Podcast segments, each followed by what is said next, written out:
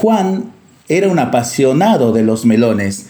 Desde pequeñito le habían llamado la atención esas frutas. Año tras año, con mucho esmero, preparaba la tierra del fondito de su casa para sembrar las más diversas variedades de melones. En el pueblo, a la hora de hablar de melones, Juan era la palabra autorizada y respetada por todos. Conocía todos los secretos de la siembra, cuidado y cosecha de sus frutos, en qué momento preparar la tierra, cómo disponer las semillas en los surcos, a qué hora del día y con qué cantidad de agua regarlos. Un día le trajeron de un pueblo cercano un melón que por fuera no parecía diferente a los que ya había conocido. Pero al probarlo su sabor lo cautivó. Era el melón más dulce que había probado en su vida, su pulpa se disolvía al rozar los labios, como la miel que recorre lentamente la lengua para dejar un sabor dulzón y suave en la boca. Una sola particularidad tenían esos melones. No tenían semillas. ¿Cómo sembrar estos deliciosos melones si no tenían semillas? Tras darle muchas vueltas al asunto, encontró la solución.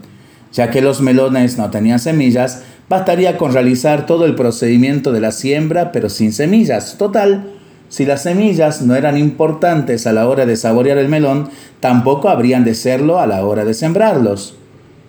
Como todos los años, con mucho esmero, preparó el terreno removiendo la tierra y trazando con geométrica disposición los surcos. Tomó una bolsa vacía y metiendo la mano en ella fue sacando puñados vacíos que esparció por los surcos, dispersándolos con precisión. Así recorrió uno a uno los surcos, realizando el gesto de arrojar las inexistentes semillas en todo el terreno. Cuando terminó, cubrió los surcos con delicadeza y los regó. Día tras día repitió la tarea del regado, cuidando de utilizar el agua más pura y en la medida exacta. Pero pasaron los días y nada ocurrió. El terreno no produjo ni siquiera el más mínimo yuyito. Recién entonces comprendió el pobre Juan que no bastaba con realizar ritualmente todos los gestos y movimientos de la siembra, si faltaba lo más importante, las semillas.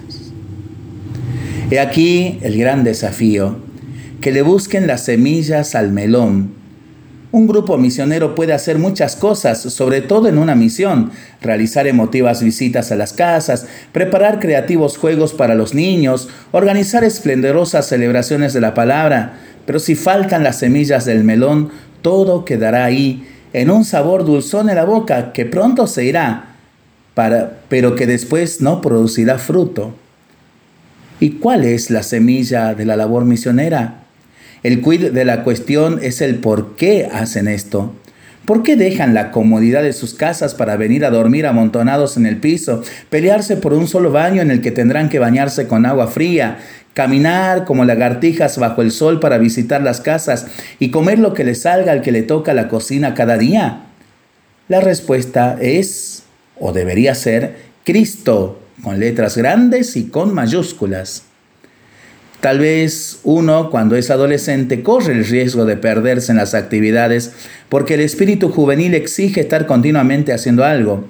Pero es preciso descubrir que todo esto tiene sentido únicamente porque Cristo ocupa un lugar muy importante en nuestras vidas y porque somos capaces de descubrir que el misionero es aquel que conoce y ama profundamente a Cristo y se preocupa porque otros también lo conozcan y lo amen. ¿Se acuerdan?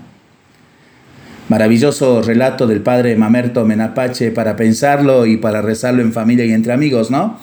Mientras lo hacemos, pedimos al Señor, por la intercesión de nuestros queridos beatos mártires del Senta, modelo de misioneros, pedimos su bendición le seguimos pidiendo por nuestras intenciones y nosotros responsablemente nos cuidamos y nos comprometemos a ser verdaderos instrumentos de paz. Que el Señor nos bendiga en el nombre del Padre, del Hijo y del Espíritu Santo. Amén.